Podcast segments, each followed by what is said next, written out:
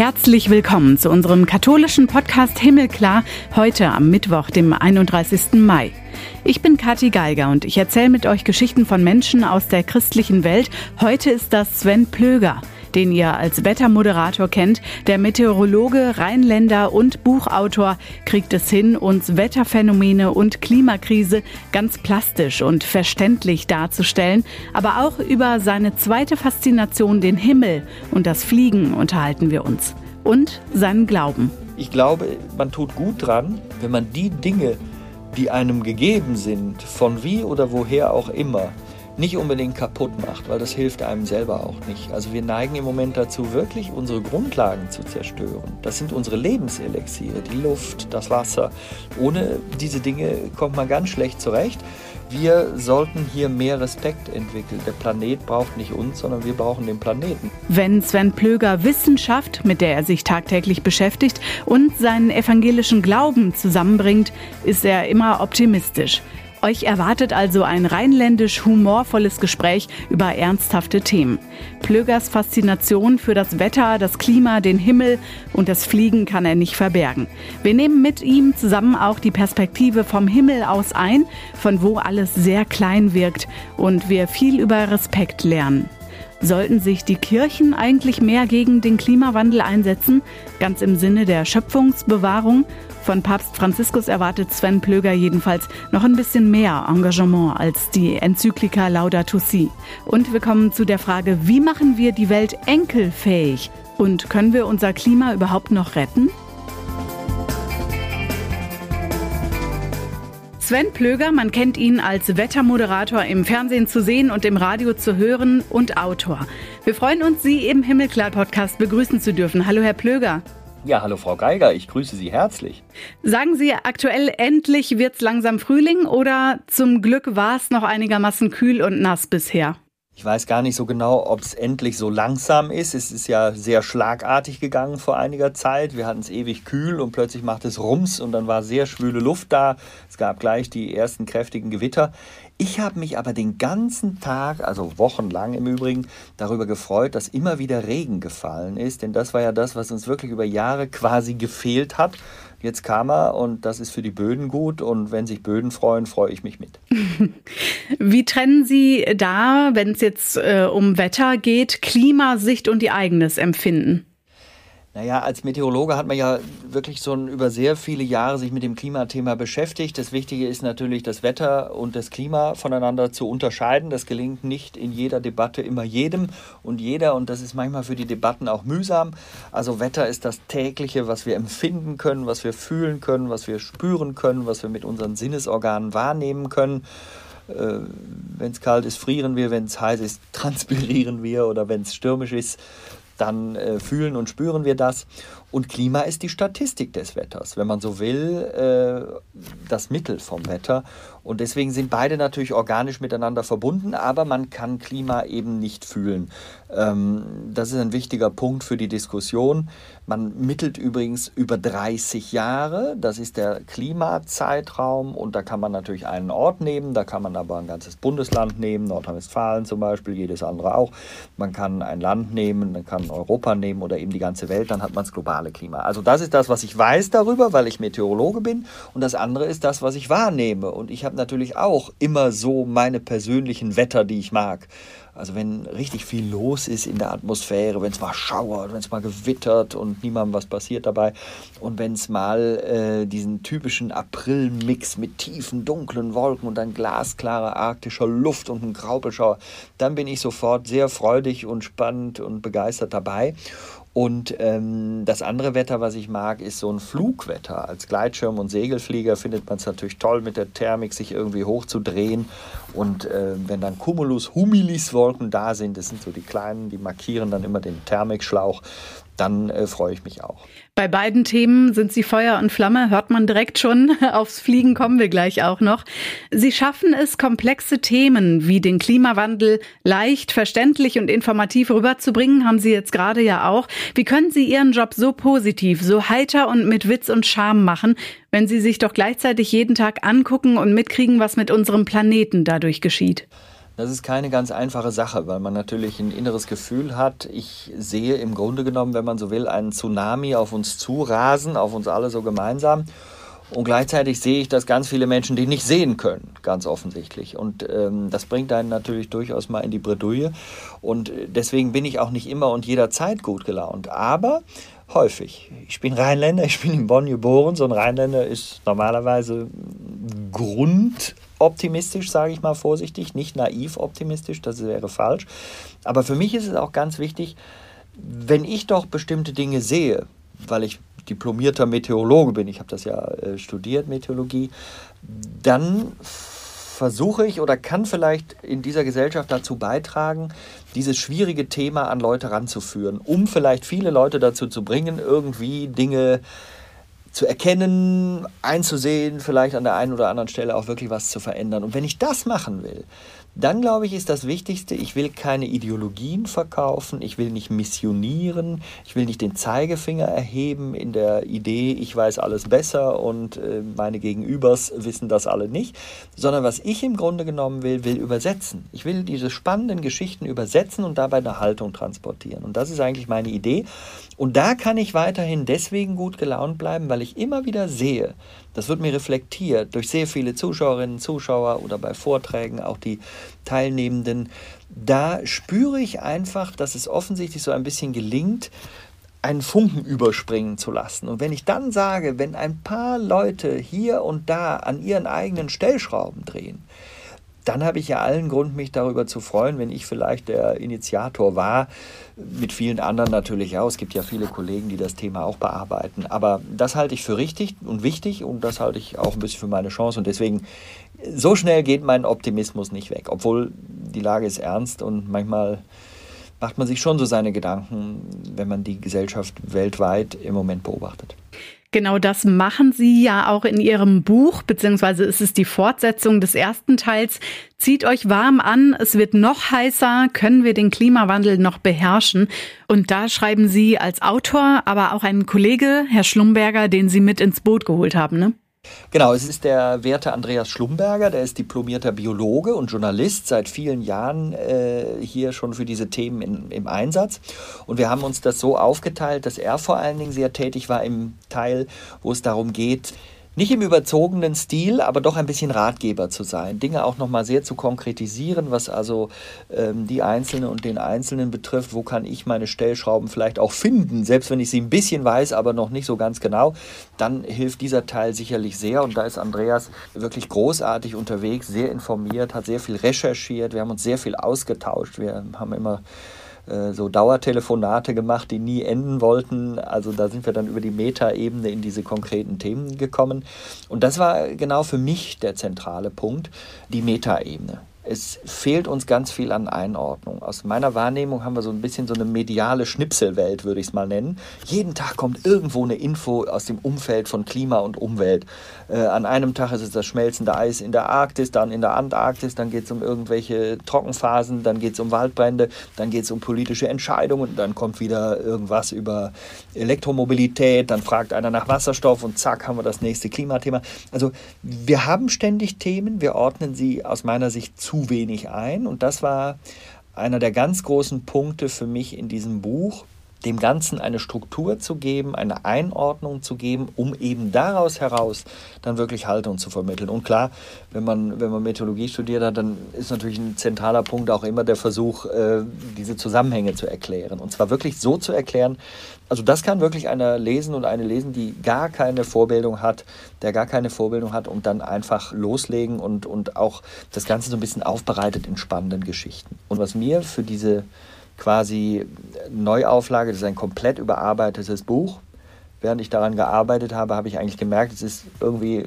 quasi ein neues Buch geworden bestimmte Dinge wie so ein Kohlenstoffkreislauf, das verändert sich nicht, aber die Metaebene, die Punkte, wo wir stehen und so weiter, das hat sich sehr verändert. Die geopolitische Lage hat sich tragischerweise auch sehr verändert gegenüber dem Jahr 2020, wenn wir auf diesen Krieg schauen, wenn wir auf den Wettstreit zwischen Demokratien und äh, autokratisch geführten Ländern schauen namentlich USA und China auch die größten Emittenten, die zusammengehen müssten und natürlich bei so einer Auseinandersetzung nicht unbedingt die allergrößten Partner möglicherweise werden.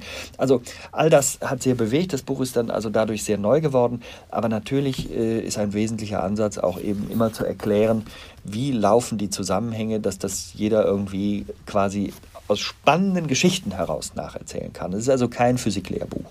Und das alles in einem Zeitraum von nur drei Jahren, muss man ja sagen. Ne? All ja. das Engagement, politisch oder sagen wir mal Fridays for Future, die letzte Generation, dem einen ist es viel zu radikal, gleichzeitig bekommt man das Gefühl, als Einzelpersonen sind wir ohnmächtig und die Politik tut pauschal gesagt nicht genug. Können wir denn was machen? Naja, man kann immer was machen. Also wenn man die Stellschrauben in die Richtung gedreht hat von damals, ich sag mal, äh, beginnen wir gedanklich mal einfach nach dem fürchterlichen Zweiten Weltkrieg, den wir auf dieser Welt gehabt haben, da haben wir beide noch nicht gelebt, aber seither und bis heute haben wir ja nun mal einen gewissen Wohlstand erzeugt auf dieser Welt. Sehr unterschiedlich, wenn man den globalen Süden mit uns industrialisierten Ländern vergleicht und so weiter. Man kann aber feststellen, ähm, dass diese Entwicklung in keiner Weise, das sehen wir heute, nachhaltig gewesen ist. Die Kollegen, die die Grenzen des Wachstums, Club of Rome, geschrieben haben, haben das ja vor 50 Jahren, 1972, äh, eigentlich schon sehr gut aufgeschrieben. Unsere Kenntnisse wachsen immer weiter. Wir sehen sehr eindeutig, dass die dass die Dinge sich in die falsche Richtung entwickeln, aber wir sehen auch, dass wir das waren. Das heißt, wenn jeder Einzelne einen kleinen Beitrag in die eine Richtung liefert, ist es unglücklich. Wir sind jetzt aber 8 Milliarden, deswegen ist 8 Milliarden mal sehr wenig, in Summe sehr viel. Aber das macht auch klar, dass wenn wir jetzt tatsächlich qua Überlegung oder möglicherweise durch einen Schreck über das, was in der Atmosphäre passiert, bereit wären, ich sage das bewusst im Konjunktiv, weil wir es im Moment nicht tun, umzusteuern, dann würden wir diese Stellschrauben eine lange Zeit auch haben, mit einer ergänzenden Bemerkung. Eine Atmosphäre hat sogenannte Kipppunkte. Es gibt also Punkte, wo quasi ein Klimasystem in einen anderen Zustand gelangen kann. Ähm, das ist so ein bisschen Kipppunkt, kann man äh, sich so erklären, eine Tasse steht auf dem Tisch und kippt runter, dann äh, ist das der Kipppunkt, die Tasse ist unten kaputt.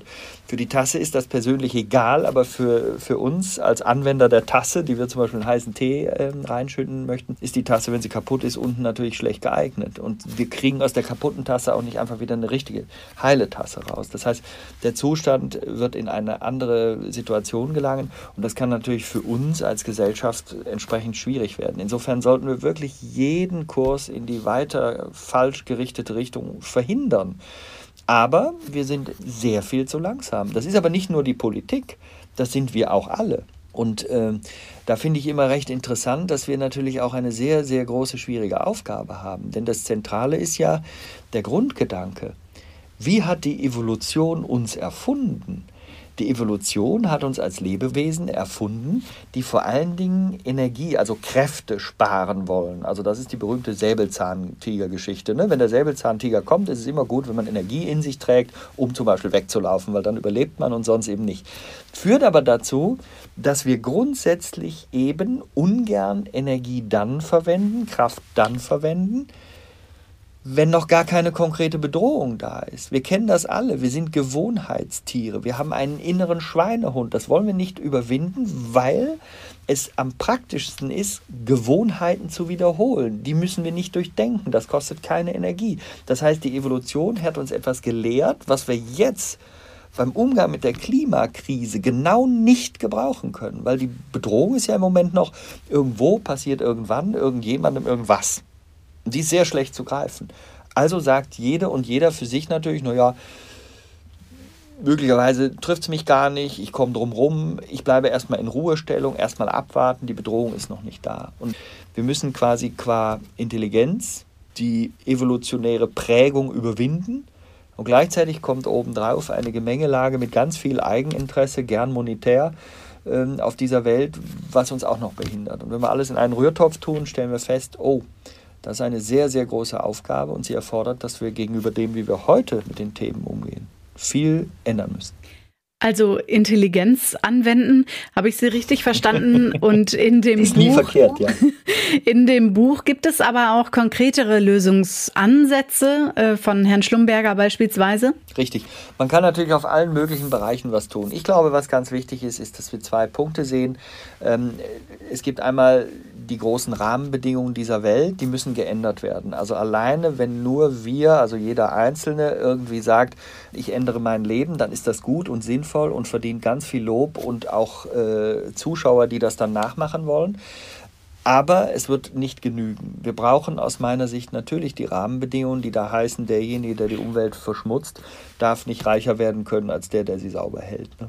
Wenn wir das etablieren könnten, hätten wir viele Umgehungstatbestände schon weg. Aber das bedeutet, 194 Staaten müssen sich irgendwie einig werden. Und dass das schwer ist, unterschiedliche Kulturen, unterschiedliche wirtschaftliche Situationen, unterschiedliche geografische Lage, das ist offensichtlich. Jeder Einzelne kann was tun. Ich glaube, heutzutage weiß jede und jeder genau, was klimaschädlich ist und was gut ist. Das wissen wir. Die Frage ist, ob wir es tun. Ähm, und wir dürfen nicht den Fehler machen zu sagen, naja, wir warten jetzt mal ab, bis die Politik uns diese Rahmenbedingungen wirklich liefert und bis dahin machen wir nichts und wenn die dann fertig sind, dann können wir ja mal anfangen, sondern man ist an der Stelle immer angehalten anzufangen.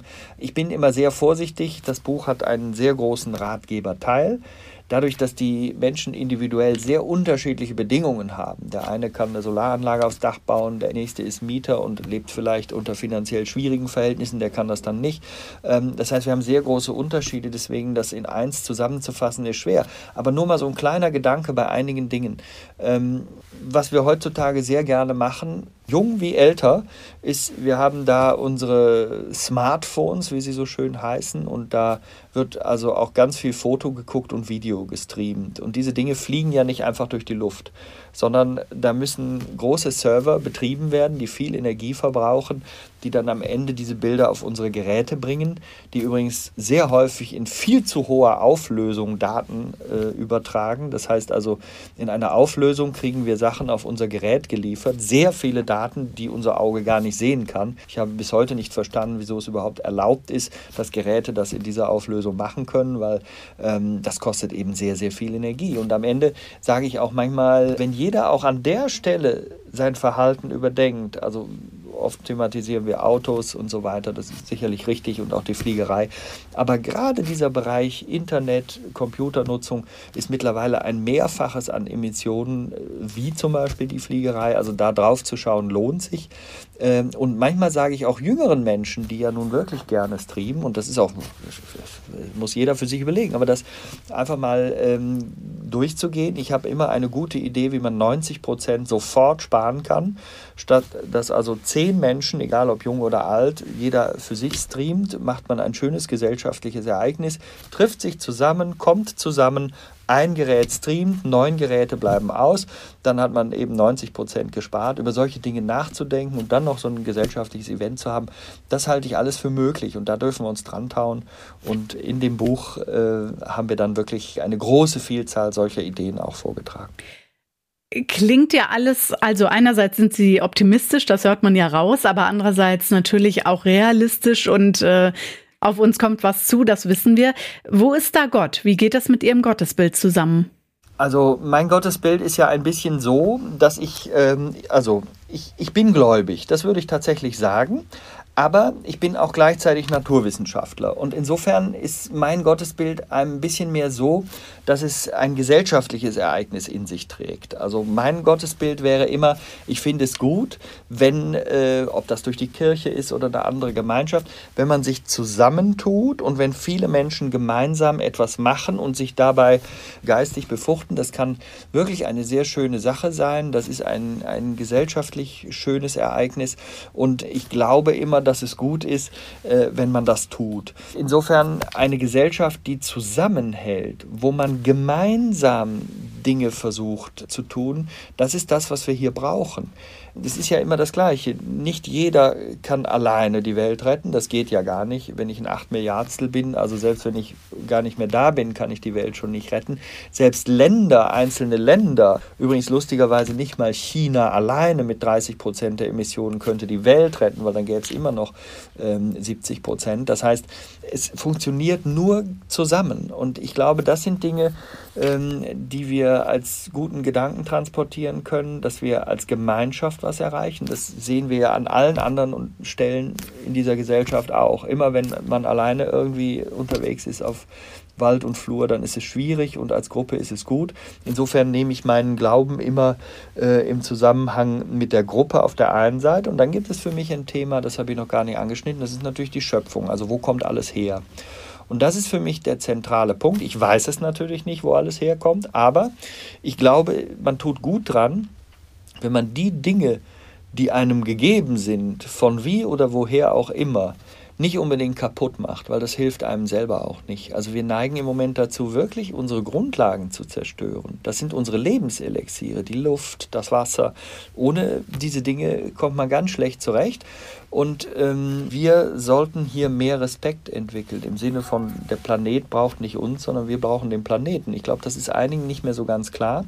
Und äh, wenn wir in diese Richtung wieder hingehen, dann ist das aus meiner Sicht äh, ein guter Weg, wo auch eine Kirche aus meiner Sicht stark mitarbeiten kann. Wirklich dieser Gedanke der Gemeinschaft, auch der Wissensvermittlung, des äh, Blickens auch auf erfolgreiche Dinge, die gemacht werden. Also es ist ja spannend, wenn es ja auch die berühmten Leuchtturmprojekte, auch Klimaschutzprojekte gibt. Darüber kann und darf und sollte eben auch eine Kirche intensiv berichten.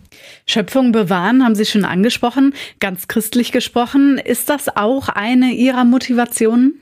Ja, ich denke schon. Also ich glaube, ähm, wenn man den Gedanken vielleicht noch mal ein bisschen größer machen würde, würde man möglicherweise auf Franz Haniel kommen, ein Unternehmer, der schon im 18. Jahrhundert gesagt hat, wir müssen die Welt enkelfähig machen. Und das hat ja auch mit Schöpfung zu tun. Also wenn wir da sind und steht etwas zur Verfügung und am Ende ähm, ist die große Frage, ähm, wie soll es eigentlich unseren Nachkommen gehen? Und ich kenne keine Eltern, die zu ihren Kindern sagen, also dir soll später mal schlechter gehen als mir. Das kenne ich nicht. Ich kenne nur Eltern, die sagen gleich gut oder besser. Aber im Moment tun wir wirklich alles, um den ersten Fall eintreten zu lassen. Und ähm, wenn dieser Gedanke allein mal klar wird, ich sage manchmal zu Leuten, die vielleicht auch jetzt schon mal älter sind, die einfach sagen, Mensch, jetzt nochmal alles umstellen und überhaupt. Und da wird das Thema auch manchmal... Äh, sehr robust sogar abgelehnt. Und das ist jetzt auch gar kein Vorwurf, aber ich sage den Leuten dann, schaut mal nach, ob ihr Kinder habt oder sprecht mal mit euren Kindern darüber oder Enkeln. Ähm, wenn ihr denen ein ersprießliches Leben äh, ermöglichen wollt, dann ist ein respektvoller Umgang mit, mit ja, ich sage es jetzt mal, der Schöpfung absolut notwendig. Ich halte das für wichtig. Ich komme noch mal kurz auf die Leuchtturmprojekte zurück, die Sie vorhin genannt haben. Innerhalb der Kirchen, evangelisch, katholisch und auch die anderen, gibt es solche Projekte. Man setzt sich für die Schöpfung ein. Wie bewerten Sie beispielsweise das Engagement diesbezüglich vom Papst? Papst Franziskus hat 2015 die berühmte Enzyklika geschrieben, Laudato Si, auf die sich immer wieder bezogen wird. Naja, also ich finde es gut, wenn sich ein kirchliches Oberhaupt für diese Themen einsetzt. Man kann jetzt äh, viel darüber diskutieren, wie viel da an der Stelle tatsächlich passiert, ob die Kirche nicht, äh, so würde ich es sagen, da noch ein bisschen stärker Fürsprecher werden kann.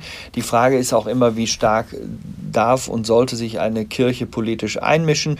Äh, da wären auch andere Themen zu eröffnen, wenn man äh, beispielsweise den Ukraine-Krieg betrachtet. Wie stellt man sich dazu? Es ist nicht meine Aufgabe, einen Papst zu bewerten, schon gar nicht. Aber ähm, hier würde ich mir von der Kirche einfach wünschen, noch, noch klarere, deutlichere Worte auch mal zu richten an die Politik, dass wir als Gesellschaft das sind wir ja alle zusammen. Selbst die Politik am Ende ist Teil der Gesellschaft. Ob sie nun immer erfreulich ist, ist eine andere Frage. Aber wir sind das ja alle selber, die wir das da machen und die wir vor Herausforderungen gemeinsam stehen. Und ich denke, da könnte die Kirche sehr klare Worte sprechen und sollte vielleicht noch ein bisschen zulegen. Wir haben vorhin schon festgestellt, Sie sind zuversichtlich, hoffnungsvoll. Ist es denn so, dass wir das Ziel noch erreichen können? Also sagen wir, sprechen wir vom 1,5 Grad Ziel oder überhaupt die Welt enkelfähig zu hinterlassen und weiter auf diesem Planeten leben zu können? Naja, also theoretisch sind wir das. Und das ist auch genau der Grund, warum ich optimistisch bleibe. Nicht? Also wenn, wenn es gar keine Chance mehr gibt, habe ich es auch schwer mit Optimismus. Ähm, und der Optimismus soll auch nicht naiv sein. Der Optimismus verlangt uns viel ab, wenn man ihn halten will. Und die Dinge tun wir auch im Moment nicht. Deswegen hängen wir ja so hinten dran. Und deswegen verstehe ich auch nicht, wie manche Politiker relativ entschlossen äh, ihre Ziele verfehlen und das offensichtlich äh, dann wenig Probleme bereitet in der Argumentation. Das leuchtet mir alles nicht ein. Ich glaube, es geht da wirklich darum, dass wir uns darüber klar werden, wenn wir richtig entschlossen agieren, ist es möglich. Aber man muss auch sehen, das 1,5 Grad Ziel, das sage ich übrigens schon seit vielen Jahren, leider Ich hätte immer sehr gern gehabt, wenn ich Unrecht hätte, das werden wir reißen. Also wir sind im Moment auf einem 2,7 Grad Pfad, weil unsere Emissionen sorgen dafür, dass wir auf jeden Quadratmeter dieses Planeten 3,3 Watt zusätzlich einbringen. Und jetzt haben wir 511 Millionen Quadratkilometer. Jetzt kann man kurz in den Taschenrechner eingeben und feststellen, huch, das ist viel. Es dauert natürlich, bis man 5 Billiarden Tonnen Atmosphäre erwärmt hat. Deswegen ist das alles so träge. Wir haben 5 Billiarden Tonnen Gewicht also Luftmasse. Und deswegen dauert es eben einen Augenblick. Aber jetzt merken wir plötzlich die Veränderung durch das Extremwetter. Und daran sieht man, wenn man auch zum Beispiel die Studien verfolgt der Weltmeteorologieorganisation, der WMO, kommen immer viele Studien raus, aber eine kam zum Beispiel im September 2022 raus, die gesagt hat, mit einer Wahrscheinlichkeit von 50 Prozent werden wir erstmals 2026 Jetzt können wir mal kurz im Kalender nachgucken, wir haben 23, das Ziel 1,5 schon reißen und in den 30er Jahren dieses Jahrhunderts fast immer. So, weil wir ja schon 1,2 haben. Gegen, man muss immer gucken gegenüber dem vorindustriellen Niveau. Ne? Wir nehmen die Jahre 1850 bis 1900 als Referenz und mit dem vergleichen wir. Und dann haben wir eben äh, diese Entwicklung. 1,2 ist schon erreicht global, übrigens sehr unterschiedlich. Ne? der Globus mit viel Wasser drauf. Wasser hat eine hohe spezifische Wärmekapazität. Das heißt, ganz viel Energie steckt im Wasser, 90 Prozent. Deswegen geht es den Korallen auch, wie es ihnen geht. Das puffert aber den Anstieg in der Atmosphäre. Wenn man jetzt in die Arktis geht, haben wir 3 Grad Erwärmung. Und das sorgt auch dafür, dass die Luftmassen unterschiedlich strömen, wenn die Energie anders verteilt wird. Ne? Also Wetter ist nichts weiter als energetischer Ausgleich, wenn man so will. Das heißt, das verändert sich, das merken wir. Das ist das extreme Wetter, wo die Wissenschaft schon vor 30, 40 Jahren gesagt hat, wo wir hinsteuern. Jetzt tritt das genau ein. Das heißt, der Klimawandel wird haptisch, deswegen machen wir uns auch so viele Sorgen davor. Aber deswegen bleiben wir im Moment noch unheimlich hinter dem zurück, was nötig wäre.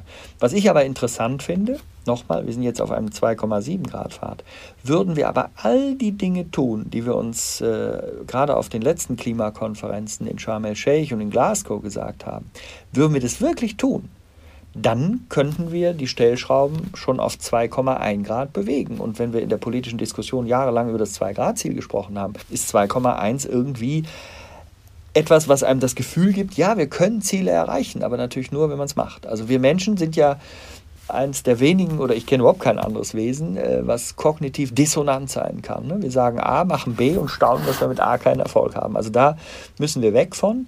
Und äh, da habe ich meine Hoffnungen und versuche eben meinen Teil, meinen bescheidenen Teil, ein bisschen Wissenschaft zu übersetzen, dabei zu steuern.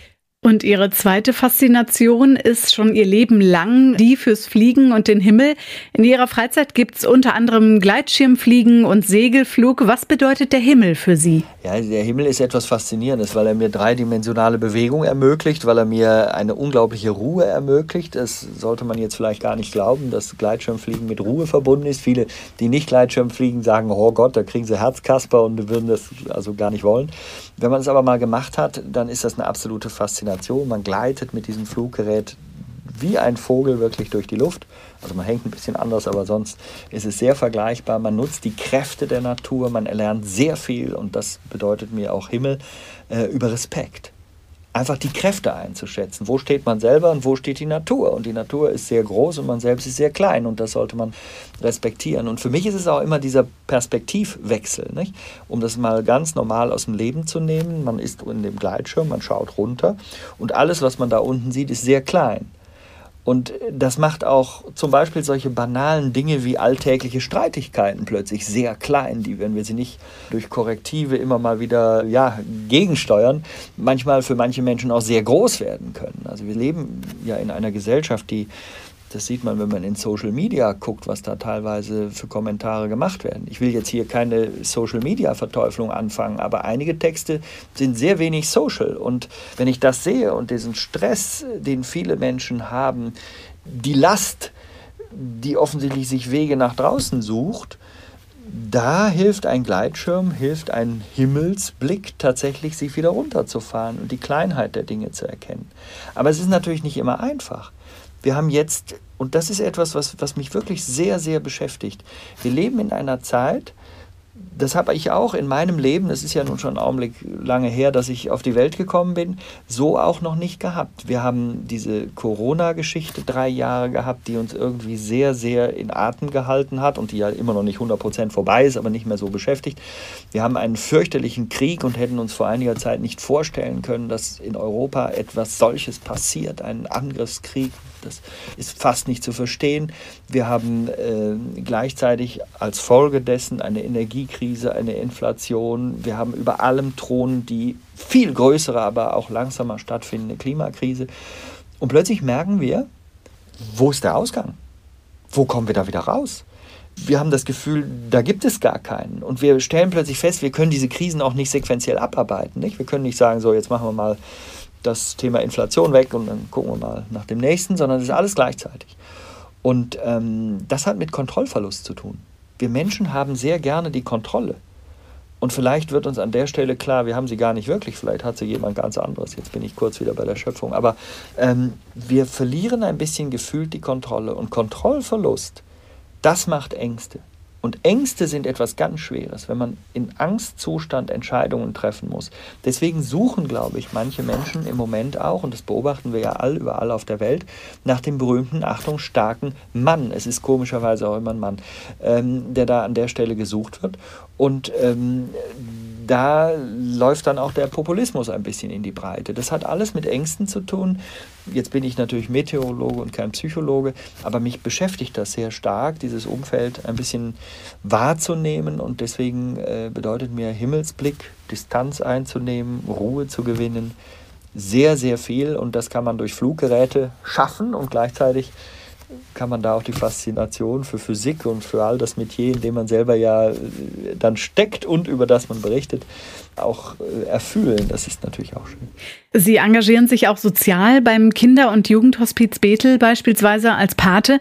Wie ist dafür noch Zeit? Es ist äh, für alles zu wenig Zeit. Das ist eine Grunderkenntnis, die ich seit Jahren habe. Man möchte alles viel mehr machen, aber der Tag, das ist irgendwie so vorgegeben. Ich konnte da bisher nichts dran äh, unternehmen, hat äh, 24 Stunden. Und selbst wenn man wie ich gar nicht so viel Schlaf braucht, ich komme mit fünf bis sechs Stunden Schlaf sehr gut zurecht. Ich sehe dann zwar aus, wie ich aussehe, aber ich komme damit klar. Ähm, dann verbleibt noch eine gewisse Zeit und da muss man sich organisieren. Das Wichtigste ist, dass man ein Privatleben behalten muss. Das ist für mich ein zentraler Punkt. Ich möchte mich mit den Themen Klima äh, und Übersetzen dieser Komplexität beschäftigen. Wetter macht mir immer noch Freude, wenn ich denn dann wettere. Es gibt Bücher, Dokumentationen, all das. Und trotzdem ist für mich ein ganz wichtiger Punkt. Vielleicht bin ich ein bisschen Philanthrop, ich kann keine Ahnung. Aber für mich ist es ganz wichtig, wie geht es auch anderen Menschen. Und es ist tatsächlich so, dass gerade durch das Kinderhospiz, ich äh, bin da mal gewesen an einem Tag, wo man sich so richtig viel Zeit für mich genommen hat und wo ich auch viele dort getroffen habe. Wenn sie da mal drei Stunden sind und wenn sie diese liebevolle Art erleben, wie sich Menschen um Menschen bemühen und es ja hier beim Kinderhospiz auch zentral um die Entlastung der Eltern geht, nicht? Weil wenn man in einer solchen Situation ist, die, die lässt ja nie los mit all ihrer Belastung. Ähm, wie das dann tatsächlich wirklich da ist, das hat mich immer bewegt und insofern dort Pate zu sein, mal über diese Themen zu sprechen, das auch weiter zu vermitteln oder wenn es auch einfach mal ist, dass man in irgendeinem Quiz eine Geldsumme erspielt, die man dann dorthin spendet, weil sie dann da wieder etwas tun kann, dann ist das für mich schon sehr schön und da gibt es eben bei mir mehrere Bereiche. Ich bin zum Beispiel auch im Kuratorium das Kinderhilfswerk World Vision, was auch sehr spannend ist, wenn man wirklich über, sagen wir mal, die ganze Welt verstreut auf das Leben von Kindern schaut, mit all seinen Belastungen, was das logischerweise hat. Die können wir uns hier in unserem Land, wo ja auch vieles gar nicht gut ist, muss man auch sagen, aber was in anderen Ländern, auch im globalen Süden teilweise geschieht, das können wir uns hier gar nicht so vorstellen. Insofern äh, sich da ein bisschen einzusetzen, ähm, halte ich für keinen Fehler. Seelsorge, Sterbe- und Trauerbegleitung und das bei Kindern ist nicht gerade ein leichtes Thema und eins unter vielem Leid in unserer Welt bei den ganzen Krisen, die uns über den Kopf wachsen. Wir haben jetzt lange über verschiedene gesprochen. Was bringt Ihnen persönlich Hoffnung, Herr Plöger? Mir bringt es Hoffnung, wenn zum Beispiel, da war es so, ich hatte einen Vortrag gehalten und dann schrieb mich die Tochter eines 80-Jährigen an nach diesem Vortrag und sagte, Herr Blöger, ich weiß ja nicht, was Sie mit meinem Vater gemacht haben, aber der hat über Jahre und Jahrzehnte so etwas über dieses Klimathema und diesen Unsinn gemotzt und gemault und war in einer dauerhaften Schimpfverfassung. Und sie schrieb mir, sie wüsste nicht, was ich gemacht habe. Der ist völlig verwandelt. Seit ihrem Vortrag denkt und spricht er anders, transportiert das Thema anders, will es plötzlich an allen möglichen Punkten angehen, fängt schon an. Also irgendwas muss ja in diesem Menschen Klick gemacht haben. Und mir gibt es eben Hoffnung, wenn ich eben mal erlebe, dass es offensichtlich so einen Klickmoment gibt. Den gibt es ja auch bei mir selber. Ne? Ich bin ja nicht von Klicks äh, in dem Sinne ausgeschlossen. Ne? Auch man selber hat ja schrittweise immer wieder Momente gehabt, wo man dachte, oh Gott, da hast du aber ganz äh, drollige Dinge getan. Und dann verändert man die und dann spricht man darüber und tauscht sich ja viel mit Menschen aus, die sich ganz viele Gedanken machen. Mich macht es auch immer ganz hoffnungsfroh. Das ist etwas, wo ich manchmal ein bisschen drunter leide. Ich kriege jeden Tag, grob geschätzt, ein, zwei Dutzend, manchmal auch drei Dutzend Mails. Und in diesen Mails machen sich, ich habe ganz wenig mit diesen Klimaforschungsleugnern zu tun, sondern ich habe ganz viele Menschen, die sich wirklich Gedanken machen, die mir das dann schreiben, was sie sich überlegen. Manchmal machen sie auch private physikalische Studien, die sind im Mittelteil nicht immer richtig, aber sie sind oft sehr lang. Ich kann dann gar nicht alles alles lesen. Ich müsste hunderte von Seiten jeder Woche lesen. Aber alleine, dass die Leute, dass die Menschen sich so viele Gedanken machen, das ist für mich ein Punkt, der mir Hoffnung gibt. Es geht uns was an und bei vielen Menschen fängt es an, dass sich das transportiert, aber jetzt muss es sich eben in die Masse bewegen und durchsetzen, dass wir da wirklich dann immer schneller werden, weil die Zeit spielt tatsächlich leider gegen uns, das muss man auch sagen. Danke, dass wir uns über all das unterhalten konnten. Ja, es war mir ein großes Fest, liebe Frau Geiger. Vielen Dank.